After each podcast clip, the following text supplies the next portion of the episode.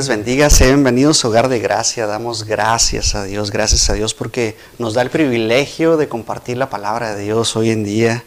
Y la verdad es que deberíamos de estar gozosos, deberíamos de estar nosotros siempre um, agradeciendo al Señor primeramente porque nos da un año más de vida, perdón, nos da un día más de vida. Y damos gracias, gracias a Dios porque el Señor es tan bueno que a pesar de las aflicciones, a pesar de las circunstancias, estamos aquí reunidos el día de hoy y eso es lo mejor de todo, que nos permite, porque dice la palabra de Dios y esa es una promesa, es un pacto que el Señor hizo, que donde dos o más estén reunidos, ahí está el Señor y damos gracias a Dios que nos permite, nos da el privilegio de reunirnos y poder disfrutar de la palabra de Dios, comer de ese alimento sólido que nosotros necesitamos y, ¿por qué no? Gozarnos, ¿verdad? Gozarnos en la palabra y damos Gloria al Señor. El Señor es tan perfecto, tan bueno, que dentro de toda su creación nos creó a nosotros. Y esa es, esa es obra de su perfección y damos gracias a Dios. Aún así, aunque te sientas feo, te sientas gordo, te sientas flaco, independientemente de cómo te sientas, eres perfecto ante los ojos de Dios.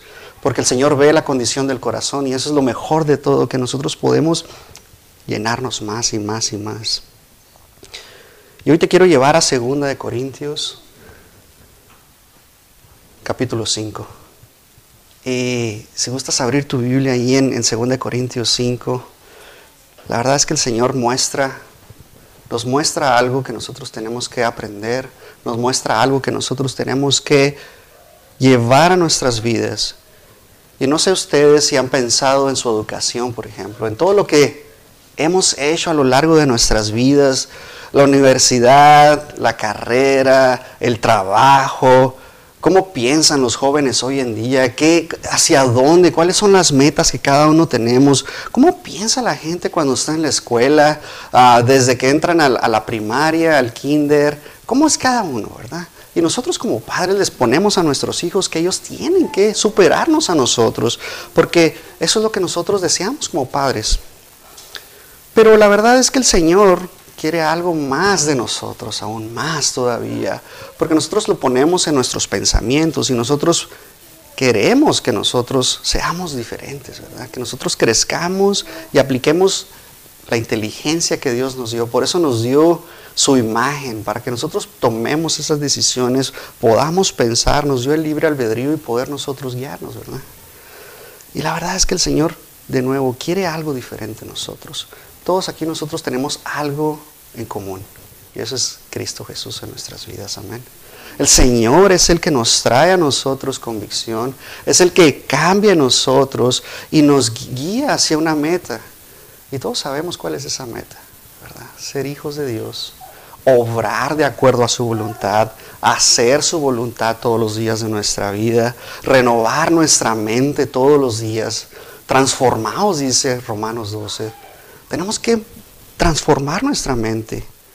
Pero el Señor no solamente quiere eso, ¿verdad? En nuestras vidas, que nosotros tengamos una carrera, tengamos un buen trabajo, sino que en nuestra ambición como seres humanos, y esa es la clave de todo, la ambición.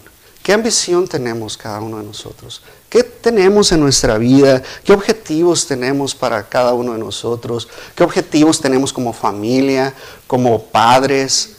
Hacia nuestros hijos, qué queremos enseñarles. Y muchas veces la palabra ambición cae en nuestra mente, ¿verdad? ¿Por qué? Porque se ha aplicado de una manera incorrecta. Y esta palabra ambición la vamos a encontrar en 2 Corintios 5, versículo 9. Y el Señor quiere que aprendamos de ella. Y lo que dice 2 Corintios 5, 9 dice, por tanto, procuramos también, o ausentes o presentes, serle agradables. Y damos gracias a Dios. Porque esta palabra procuramos, esta es la palabra en griego filotimeomai, que significa ambición. Y el Señor quiere que nosotros seamos agradables a Dios. Eso es lo que el Señor está demandando de nuestras vidas, ya sea ausentes o presentes. Y cuando nosotros empezamos a entender que la palabra procurar esa ambición, ya sea en singular o en plural, porque Pablo en sí lo usa muchas veces en plural. Siempre está hablando, caminemos, corramos la buena batalla, ah, esforcémonos. Siempre está trabajando de esa manera.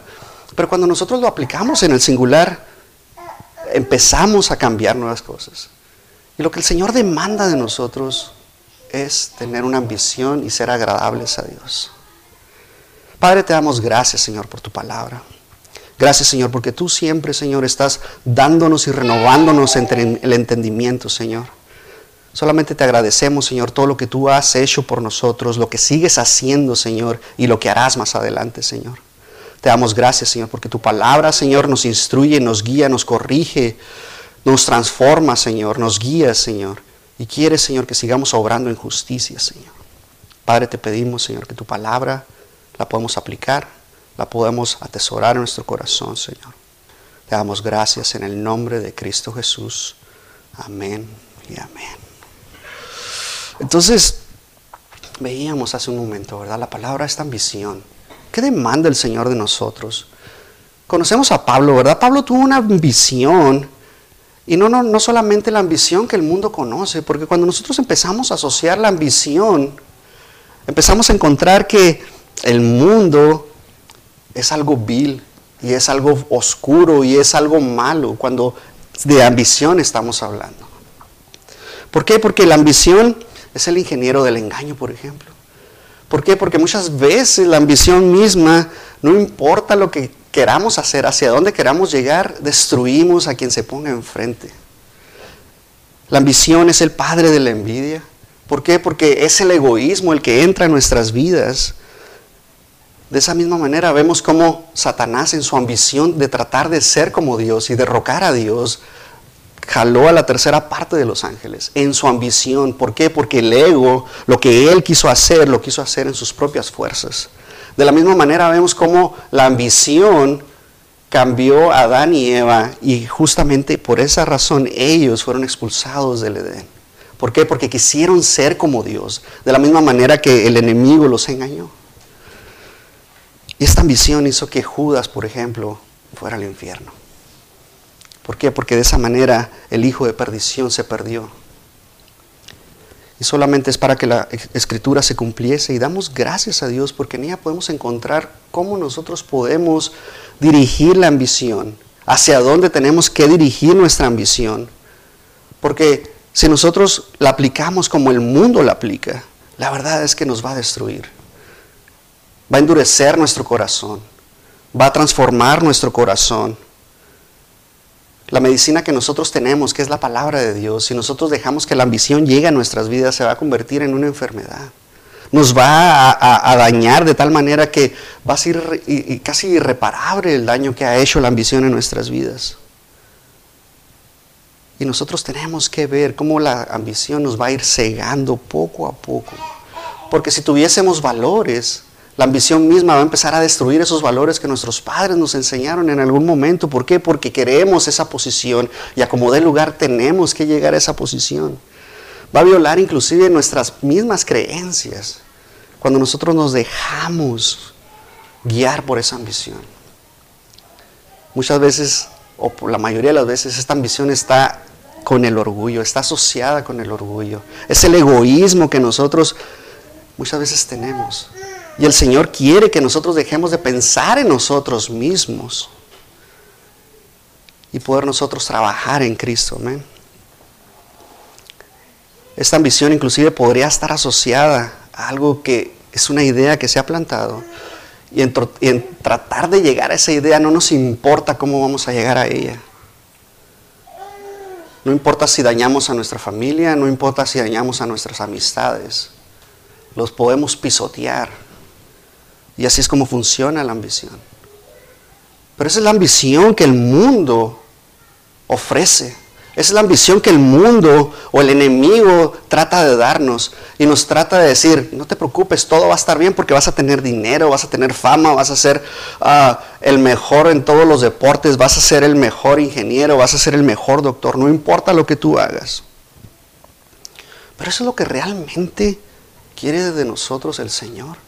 Cuando nosotros vemos lo que dice 2 Corintios 5, 9, el Señor quiere que nosotros seamos agradables a su presencia, que nosotros seamos santos todos los días de nuestra vida. Esta palabra también viene del latín y es hambrearé, que es interesante porque significa ambos, es, algo que nosotros tenemos, ¿verdad? Y muchas de las veces ah, puede ser algo inocente, puede ser algo que, sea egoísta, pero ¿cómo puede llegar a este punto esta palabra? Podemos tener dos caminos y es como el Señor habla y nos dice, un hombre de dos mentes, de dos pensamientos, ¿verdad? ¿Cómo nosotros podemos llegar a tener esos dos pensamientos? Si se fijan, esta palabra es de latín y los políticos en aquellos tiempos la, usaban, los, políticos, los romanos lo usaban para que nosotros, para que ellos en aquel tiempo pues se dieran a conocer, era para que ellos um, dijeran, bueno, yo quiero hacer esta cosa, era más que nada para postularse políticamente para un trabajo. Y esta palabra era prácticamente promoverse para una campaña. Era lo que ellos querían hacer. Entonces nosotros podemos definir que históricamente la ambición es una campaña. ¿Verdad? ¿A dónde quiero llegar? ¿A dónde quiero ser? ¿Qué quiero ser cuando, cuando yo ya me postule a hacer algo? Y no importa qué tan ambicioso sea el poder, yo quiero esta posición, yo quiero ser visible, yo quiero ser popular, quiero ser aprobado por todo el mundo, quiero tener dinero, obviamente, quiero reconocimiento, quiero autoridad. Eso es lo que la, ambición nos ofrece. Eso es lo que proviene del mundo, como les decía anteriormente. ¿Es ambicioso o es pecado el ser ambicioso? La verdad es que si lo vemos como el mundo lo ofrece, Claro que sí. ¿Por qué? Porque la definición nos está diciendo que um, muchas de las veces va a ser hipocresía lo que hay dentro de ella. Um, queremos acomodar lugar, no importa lo que estemos haciendo, vamos a llegar a ese punto. Y lo tengo que lograr, no importa a quién aplaste. Pero por esa razón el, el Señor Jesús vino a este mundo, para librarnos de esa ambición pecaminosa ¿Por qué? Porque nosotros siendo pecadores queríamos ser más grandes. Si vemos ahora el ateísmo, el ateísmo nos dice que no existe Dios. Y por esa razón nosotros nos creemos como dioses. Y el Señor, si nosotros somos grandes y nos creemos más que Dios, el Señor vino y se hizo pequeño por nosotros a este mundo. Dejó todo lo que Él tenía para hacerse pequeño. De ser rico se hizo pobre. Si nosotros no nos queríamos inclinar ante Dios, Él vino y se inclinó. Y damos gracias a Dios. Si nosotros queríamos gobernar, Él vino a servir. Y por esa razón nosotros tenemos que servir. Un sentido, el Señor Jesús vino a este mundo a rescatarnos de nuestra ambición que nos condenaba. Y cuando nosotros entendemos eso, podemos ver y ver reflejado lo que dice el profeta Jeremías. En Jeremías 45, 5, Dice, ¿y tú buscas para ti grandezas? No las busques, porque he aquí que yo traigo mal sobre toda carne, ha dicho Jehová. Pero a ti te daré tu vida por botín en todos los lugares a donde fueres. Y damos gracias a Dios, porque el Señor viene y nos habla a través del profeta Jeremías. ¿Qué nos está diciendo Jeremías a través del Señor? que si tú estás buscando las cosas grandes para nosotros mismos, que no las busquemos. Así de sencillo nos está diciendo.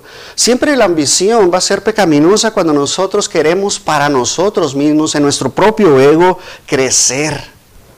Y si estamos buscando solamente para nosotros engrandecernos, eso se llama ambición, que es pecaminosa. ¿Por qué? Porque nosotros deseamos algo que no es la voluntad de Dios.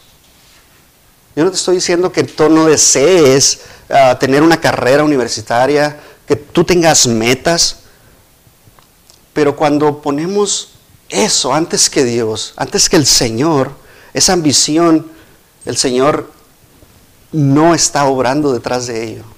Tenemos siempre que estar orando. Señor, ¿qué quieres tú para mi vida?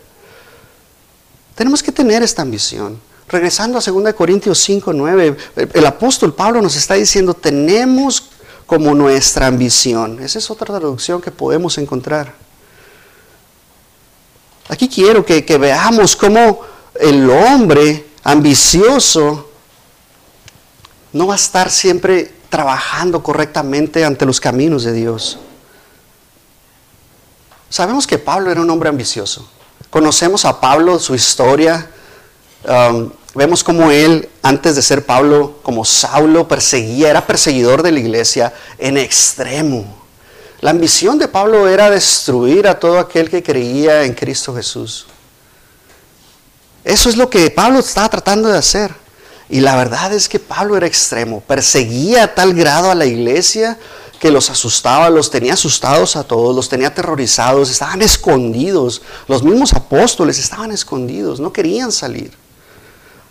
Porque Pablo, o Saulo en aquel tiempo, era extremo.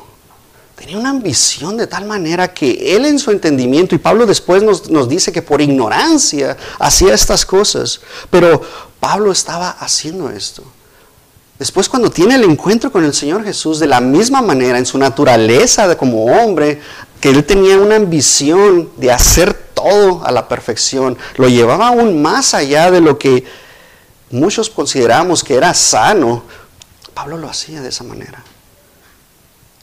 Y vemos a Pablo trabajar, vemos a Pablo como siempre estaba viviendo para Cristo, siempre siguiendo Cristo. Uh, no había alguna duda de que Pablo era motivado por el Señor. En todo momento vemos a Pablo trabajando.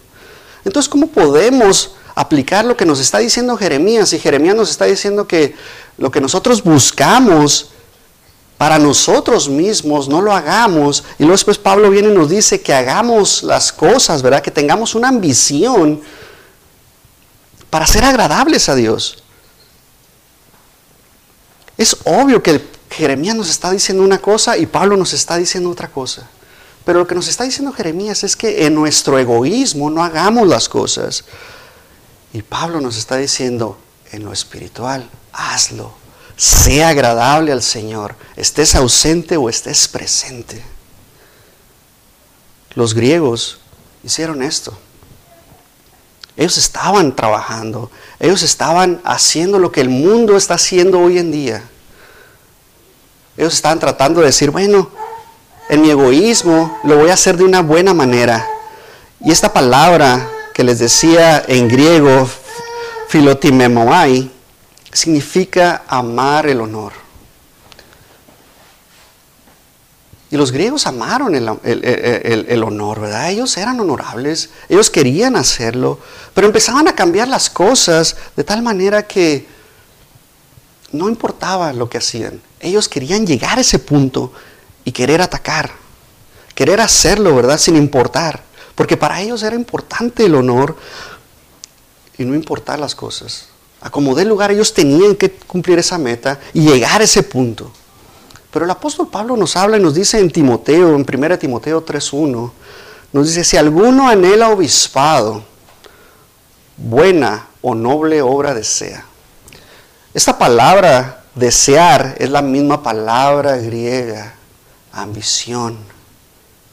Entonces, cambiándolo o, poniendo la palabra, diría más o menos así, aspirar al liderazgo es una ambición honorable. ¿Se dan cuenta cómo podemos poner del lado la ambición, la que ofrece el mundo, y ahora cómo podemos poner la ambición que el Señor nos está diciendo cómo lo hagamos, qué hagamos, cómo obremos, qué hagamos. Entonces Pablo nos está diciendo que es noble tener la ambición si está enfocada a lo que agrada al Señor. Una ambición que no es corrupta, una ambición que no está buscando para sí mismo lo que es el egoísmo. Y podemos ver que más o menos es una, una ambición tridimensional. ¿Por qué? Porque es alta, es ancha y es profunda. Y vamos a adentrarnos a lo que es esta ambición de la cual Pablo nos está dando. Y en primer lugar es alta. ¿Por qué? Porque en el versículo 9 vemos que tenemos como nuestra ambición o ausentes o presentes serle agradables. Simplemente esta frase es serle agradable. Eso separa la ambición que ofrece el mundo a la que el Señor está demandando de nosotros. Porque esta ambición pecaminosa que ofrece el mundo no puede ser agradable para Dios. Y si nosotros queremos ser agradables a Dios, si nosotros queremos obrar de acuerdo a la voluntad de Dios, ¿qué tenemos que hacer? Pablo nunca buscó cosas grandes para sí mismo. Él nos dice y nos, nos habla, ¿verdad?, de muchas cosas que él hizo. Siempre estuvo agradando a Dios en todas las cosas. A pesar de que él nos habla y nos dice en Romanos 7, ah, lo que estoy, estoy peleando, ¿verdad? Lo que quiero no lo hago, pero lo hago. Y él está peleando constantemente contra la carne. Vamos a poner un ejemplo, por, por ejemplo, un violinista no está buscando el aplauso de las personas. Está buscando el aplauso de su director, de su maestro, el que le enseñó. Pues así es la palabra de Dios. El apóstol Pablo nos habla que tenemos que nosotros ser diferentes, que no estemos buscando el agrado de los demás. Primera de Corintios capítulo 4, versículo 3.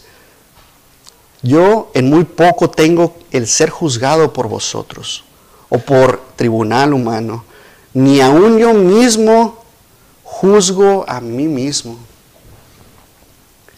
Entonces, si se dan cuenta, el apóstol Pablo nunca estuvo buscando la gloria de él. Porque cuando iba, decían, oh, aquí viene Júpiter. Y Pablo se rasgaba las ropas. ¿Por qué? Porque él no estaba eh, buscando agradarle a nadie. Él estaba buscando agradar al Señor en todo momento. A Pablo realmente no le preocupaba lo que dijeran de él, lo que opinaran de él, que lo juzgaran. Él prácticamente no estaba buscando que lo elogiaran, que le dijeran cosas buenas. Solamente él quería agradar al Señor con todo su corazón. Y aún así, dentro de todo esto, muchos, muchos podemos decir, ah, Pablo, no, le importaba lo que los demás dijeran. No era eso. No era lo que Pablo nos estaba diciendo. Al final del día, Pablo no estaba buscando la aprobación de nadie.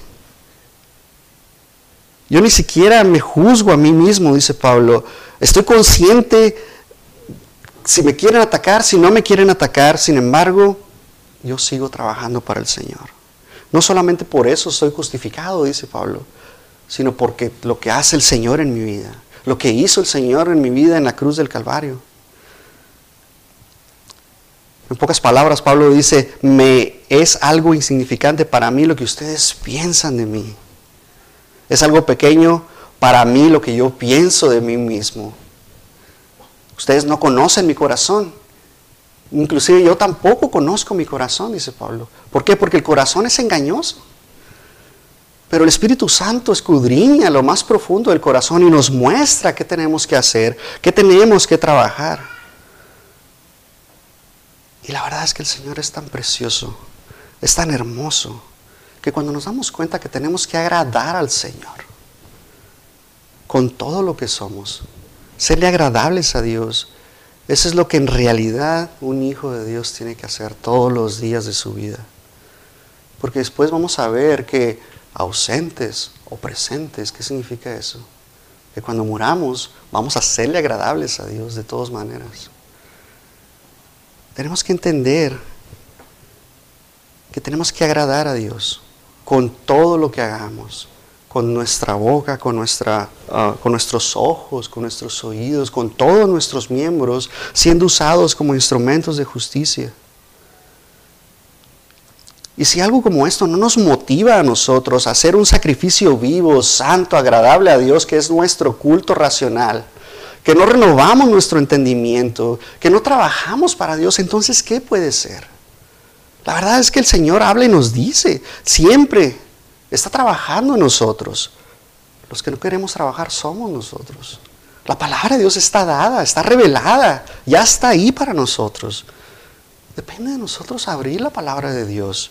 Platicaba con mi esposa eh, esta semana, cuando la luz de la palabra de Dios nos ilumina, el conocimiento de Dios viene a nuestras vidas, la sabiduría de Dios viene a nuestras vidas y podemos nosotros aprender. Y cuando nosotros aprendemos, la verdad nos hace libres y poder nosotros trabajar. Pablo en Efesios 5 siempre está hablándonos de tratar de aprender, de tratar de agradar a Dios. Y en todas sus cartas, en cada una de ellas nos dice que nos esforcemos, que trabajemos, que luchemos entonces la pregunta es, la ambición ¿Es mala o es buena? ¿Cómo nosotros podemos aplicar esta ambición? ¿Qué podemos hacer nosotros? Porque entendemos que en uno de, los, de, los, de las partes tridimensionales que les decía, la ambición es con el Señor, entonces es a lo alto. Y estamos trabajando con el Señor. Porque el Señor demanda de nosotros que trabajemos todos los días. Sea lo que hagamos en la vida, sea como nosotros trabajemos, qué carrera escojamos, qué profesión tenemos, qué trabajo tenemos, qué ministerio tenemos. El Señor quiere que nosotros hagamos cada una de esas cosas como si fuera para el Señor. En todo momento, en todo tiempo.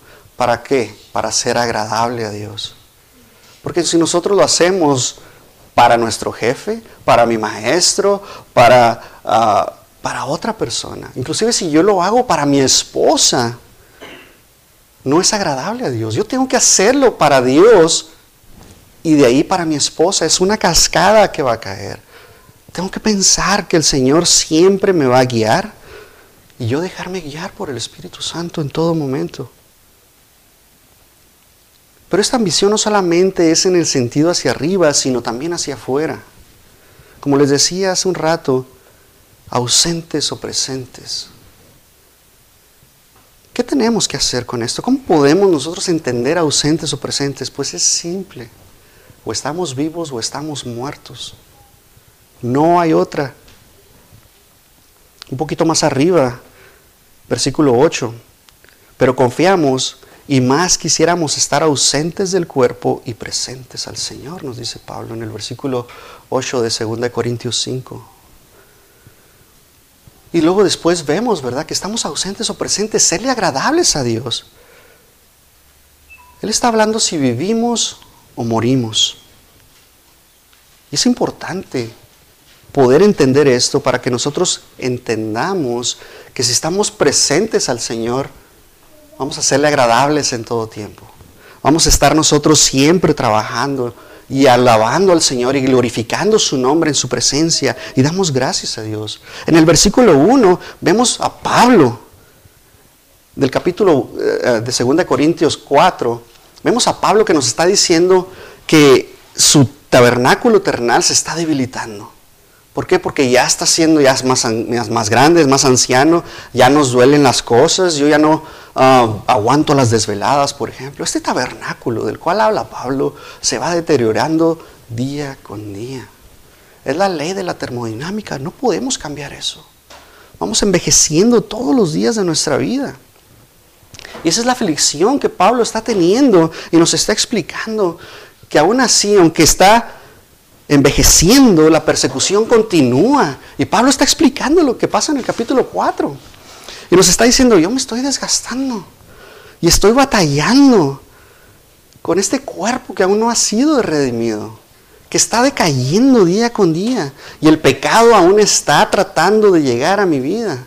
Y yo lo estoy peleando y el Espíritu Santo sigue obrando.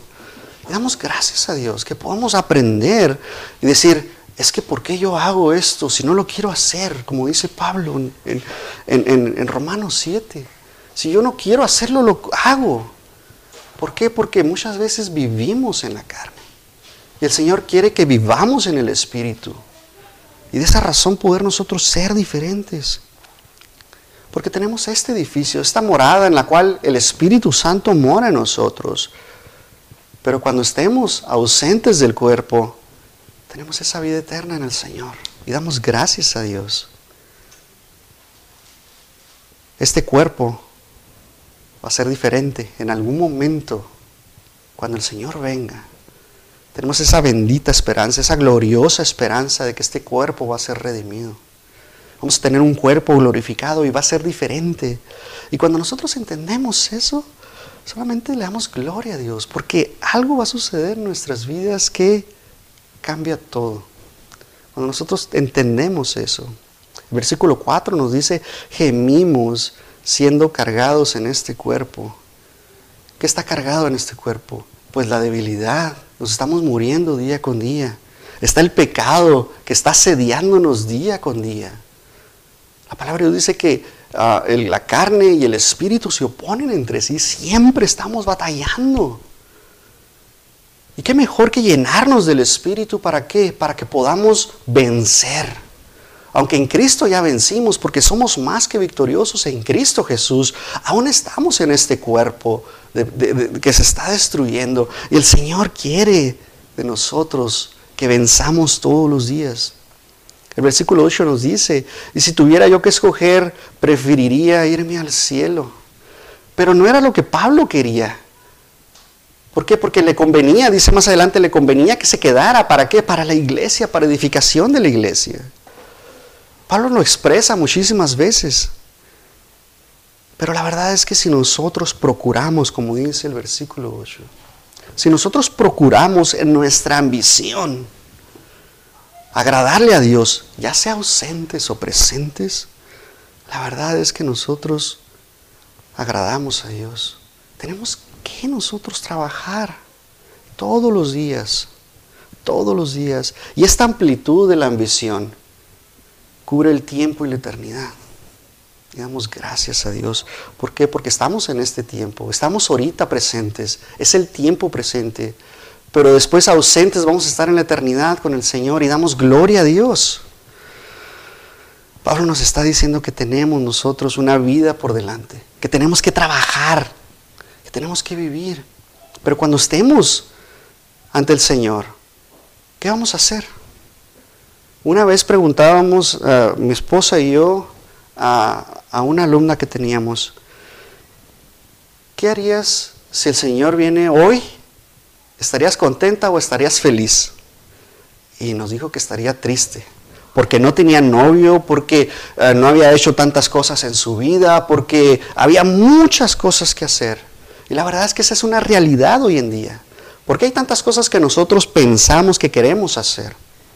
Pero cuando nos damos cuenta que es mejor estar en la presencia de Dios, cuando nosotros nos damos cuenta que el Señor quiere y demanda de nosotros que seamos agradables a su presencia, que seamos agradables ante Él, y cuando nosotros decimos, quiero mejor el mundo que estar en la presencia de Dios, que estar delante de Él, glorificando su nombre, alabándole, uh, gozándome, porque allá no hay llanto, no hay lloro, hay gozo, hay paz. Y damos gracias a Dios. Eso solamente es una demostración que el mundo nos atrae más. Yo muchas veces he dicho, si me voy, gloria a Dios. Lo siento, mi amor, si, sufren por mí. Claro que van a sufrir por mí, pero ya estoy en la presencia de Dios. Y suena egoísta. Suena egoísta. ¿Por qué? Porque yo quiero estar en la presencia de Dios. Pero mi familia depende de mí. Y no es mi voluntad irme a la presencia de Dios aún cuando el Señor decida llevarme. La verdad es que podemos pensar, yo vivo, para mí el morir es Cristo. El vivir, ¿verdad? El vivir es Cristo, perdón. El morir es ganancia. Damos gracias a Dios. Es mejor partir con el Señor. Pero tenemos tanto trabajo que hacer. Hay muchas cosas que hacer hoy en día. Entonces, esté vivo o esté muerto, entendamos que somos de Cristo. Veíamos la semana pasada, somos esclavos de Cristo. El Señor demanda de nosotros que nosotros crezcamos. Él va a demandar de nosotros porque somos sus hijos, demanda mucho de nosotros. Y de los que no son sus hijos, demanda muy poco. Y cuando entendemos esto, tenemos nosotros que trabajar todos los días, todos los días. A veces yo digo, ay Señor, y le digo a mi esposa, la verdad es que ya no sé si seguir, ¿verdad? Dando mi consejo. Y ella viene y doy gloria a Dios por su vida, porque ella me dice, tú sigue trabajando, tú sigue esforzándote, vas a ver el fruto más adelante. Y me dice algo y a las horas llega el fruto. Y Señor, yo le doy gloria a Dios. Porque el Señor demanda que no nos cansemos. Él renueva nuestras fuerzas, ¿verdad? Cuando nosotros nos llenamos de la palabra de Dios, esos ríos de agua viva, estamos plantados junto a ríos de agua viva. Esa es la palabra de Dios, que es el pan de vida que nosotros tenemos que comer. ¿Por qué? Porque el Señor quiere que seamos agradables a Él.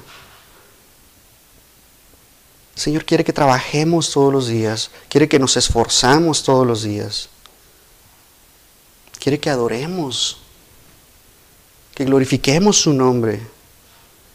Y muchas de las veces preferimos hacer otras cosas que agradar a Dios. ¿Cuánto tiempo tenemos en esta vida? La verdad es que no lo sabemos. Pedro nos dice que somos peregrinos. Estamos de paso. Y cuando entendemos eso, deberíamos apresurarnos a compartir la palabra de Dios.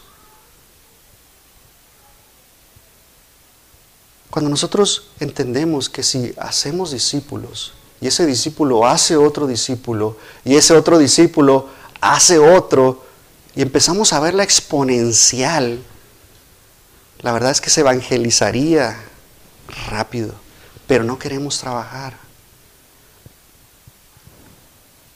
Tenemos que trabajar. El Señor quiere que nuestra ambición sea agradarle a Dios. Quiere que nuestra amplitud de su ambición servirle en todo tiempo. ¿Por qué? Porque cuando estemos delante de Dios, Él nos va a preguntar qué hicimos con el tiempo que nos dio. ¿Qué hiciste con tu esposa? ¿Qué hiciste con tu esposo? ¿Qué hiciste con tus hijos? Los que son míos, porque son del Señor. Él nos los dio y nosotros los estamos cuidando y nosotros les estamos enseñando. Pero el Señor quiere y nos va a demandar, ¿qué hiciste con lo que te di? ¿Lo guardaste? ¿Lo enterraste? ¿Produjiste? ¿Qué hacemos con lo que el Señor nos dio? Vamos a ser miedosos y decir, es que yo nomás me dediqué a sentarme en la iglesia y no hacer nada. ¿Qué vamos a hacer?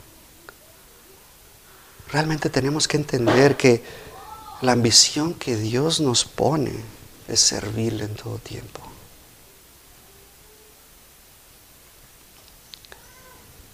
Mientras que estamos aquí, queremos que producir más dinero, queremos ser más eficientes, queremos tener un mejor trabajo, tenemos que, queremos tener más poder, queremos tener más influencia, queremos, ¿qué queremos hacer de nuestra vida? El Señor nos está diciendo que seamos discípulos de Cristo, que enseñemos su palabra, que seamos agradables a Él. No depende de nosotros, o más bien depende de nosotros que nosotros obremos de la manera correcta. El Espíritu Santo es el que trae esa convicción para que nosotros hagamos las cosas. Pablo en Filipenses nos dice algo que tenemos que entender y es muy interesante. Nos dice, prosigo a la meta. ¿Cuál meta? ¿Qué meta tenemos cada uno de nosotros? El premio del supremo llamamiento. Tenemos un llamamiento que es en Cristo Jesús. Cristo Jesús nos ha llamado, ¿por qué? Porque le pertenecemos a Él. Él nos escogió desde antes de la fundación del mundo. Y damos gracias a Dios.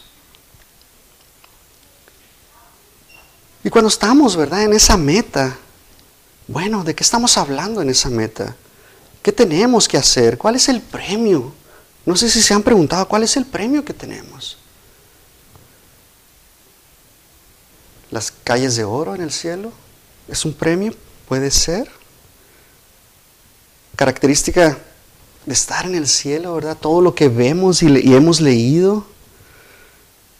¿Qué vas a obtener cuando estés en el cielo? Los galardones que, que Dios nos va a dar, ¿verdad? De acuerdo a las obras que hemos hecho en el tribunal de Cristo, porque Él nos va a juzgar por las obras malas y las obras buenas que hemos hecho.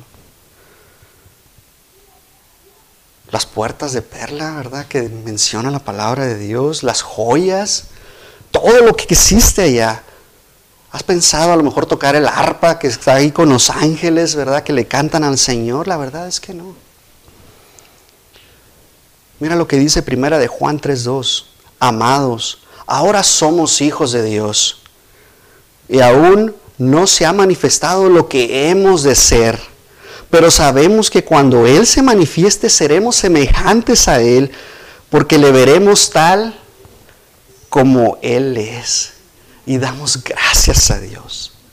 Eso es lo que nosotros, esa es la meta que nosotros tenemos y estamos esperando.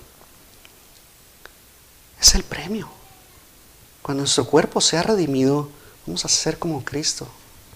Damos gracias a Dios. No vamos a ser perfectos, sino hasta la venida de nuestro Señor Jesucristo. La buena obra que Él comenzó la perfeccionará hasta el día de nuestro Señor Jesucristo, dice Filipenses. Y damos gracias a Dios. Cuando nosotros entendemos que nuestro objetivo, nuestra ambición y todo lo que nosotros tenemos que ser es vivir en el Espíritu, todos los días trabajar en el Espíritu. Romanos 8, 9 nos dice, mas vosotros no vivís según la carne, sino según el Espíritu, si es que el Espíritu de Dios mora en vosotros. Y si alguno no tiene el Espíritu de Cristo, no es de él. Pero si Cristo está en vosotros, el cuerpo en verdad está muerto por causa del pecado, mas el Espíritu vive a causa de la justicia. Y si el Espíritu de aquel que levantó de los muertos a Jesús mora en vosotros, el que levantó de los muertos a Jesús vivificará también vuestros cuerpos mortales por su Espíritu que mora en vosotros. Amén. El Señor quiere que seamos agradables a Él. Y cuando nosotros vivimos conforme al Espíritu, somos un olor fragante al Señor. Somos agradables a Él. Por eso tenemos que dejar las obras, los procederes de la carne, cerrarle las puertas a la carne y abrirle las puertas a Dios. ¿Para qué? Para que vivamos conforme al Espíritu todos los días. Y lo mejor de todo es que somos más que vencedores en Cristo Jesús. Versículo 28, y sabemos que los que aman a Dios, todas las cosas les ayudan a bien. Esto es, a los que conforme a su propósito son llamados. Porque los que antes conoció también, a, también los predestinó para que fuesen hechos conforme a la imagen de su Hijo, para que Él sea el primogénito de entre muchos hermanos, y a los que predestinó, a estos también llamó, y a los que llamó, a estos también justificó, y a los que justificó, a estos también glorificó. Y damos gracias a Dios. El Señor demanda de nosotros ser agradables. No somos perfectos. No lo somos, no somos perfectos. No hay perfección en nuestras vidas.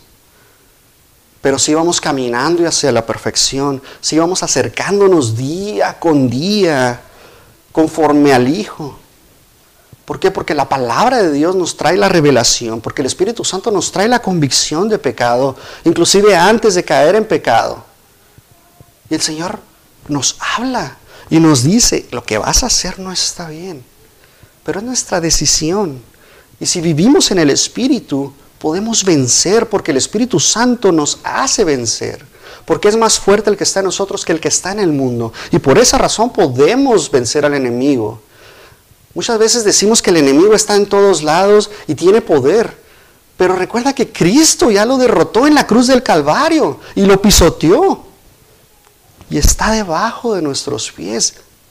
No te dejes gobernar, no te dejes vencer, no dejes que el pecado se señoríe de ti. Porque el Señor obra en nuestras vidas todos los días y porque Él es nuestro Señor. Por esa razón no nadie se puede enseñorear de ti. Damos gracias a Dios. Solamente te quiero seguir invitando a que seamos agradables a Dios, a que obremos conforme al Señor nos está demandando y que trabajemos juntos, que trabajemos todos los días de nuestra vida para que nosotros podamos hacer la labor que el Señor nos ha dado. Recuerda que el, Señor Jesús nos dejó un mandamiento que hagamos discípulos a todas las naciones, que les enseñemos y que guarden todas las cosas, versículo 19. Eh, Pero que bauticemos a todos ellos en el nombre del Padre, del Hijo y del Espíritu Santo. Y la verdad es que esa es la clave de todo. Tenemos que hacer discípulos. Tenemos que enseñar a nuestros hijos. Esa es mi responsabilidad. Enseñar a mis hijos damos gracias a Dios. Solamente quiero seguirles invitando a que escudriñemos la palabra de Dios, a que nos sigamos llenando para que podamos ser libres de las cosas que el mundo ha arrojado a nuestras vidas, de todo lo que se ha enseñado a través de la historia, la palabra de Dios trae las respuestas para todo. Si la escudriñamos, si nos ponemos a estudiarla, ahí vamos a encontrar todas las respuestas. Es el mejor manual que haya existido. Es una enciclopedia de 66 libros, autores diferentes, pero todos hablan de Cristo Jesús. Digamos gracias a Dios. Padre, te damos gracias, Señor, por tu palabra. Gracias, Señor, porque tú hablas a nuestras vidas, Señor. Y porque tú, Señor, demandas de nosotros que dejemos nuestro ego, que dejemos lo que nosotros somos en nuestro entendimiento, en nuestro pensamiento, y que dejemos que tú tomes el control. Señor, te damos gracias, Señor, porque tú, Señor, hablas a nuestras vidas de una manera que podamos entender y que podamos dejar que nuestra ambición sea dirigida por ti, para hacerte agradables en todo tiempo, para nosotros hacer tu voluntad en todo tiempo y lo mejor de todo, ser obedientes a tu palabra, Señor. Porque si somos obedientes, Señor, solamente demostramos que somos tus hijos. Ayúdanos, Señor, a obedecerte a, poder entender, a poder nosotros aplicar tu palabra, Señor. Y lo mejor de todo, ayúdanos, Señor, a salir a predicar tu palabra a todas las naciones. En el nombre de Cristo Jesús. Amén. Dios les bendiga.